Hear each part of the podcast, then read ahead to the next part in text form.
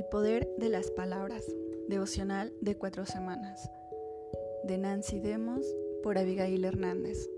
Semana 1, día 3. El poder de sanar. Siéntate y cierra tus ojos.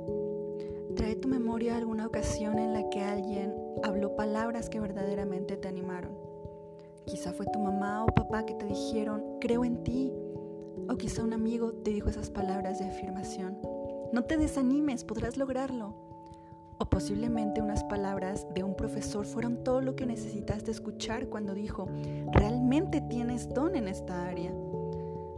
No te puedo ver, pero probablemente tienes una sonrisa en la cara.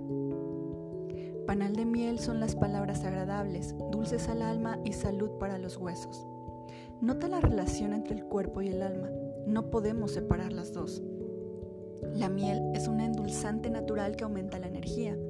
De esa forma, también las palabras de ánimo estimulan nuestro espíritu. Estoy agradecida por las personas que traen a mi vida palabras de afirmación, pero no quiero ser solo receptora de esa afirmación, quiero ser alguien que anima a los demás. Seamos personas que hablan palabras agradables, que promueven la sanidad, palabras llenas de gracia, de bendición y de esperanza. ¿Qué palabras te han dado ánimo y por qué? ¿Por qué crees que las palabras de afirmación promueven la salud? Las palabras piadosas pueden traer el bien a toda una comunidad. ¿Puedes pensar en algún ejemplo de cómo las palabras de afirmación de alguien afectaron una comunidad completa?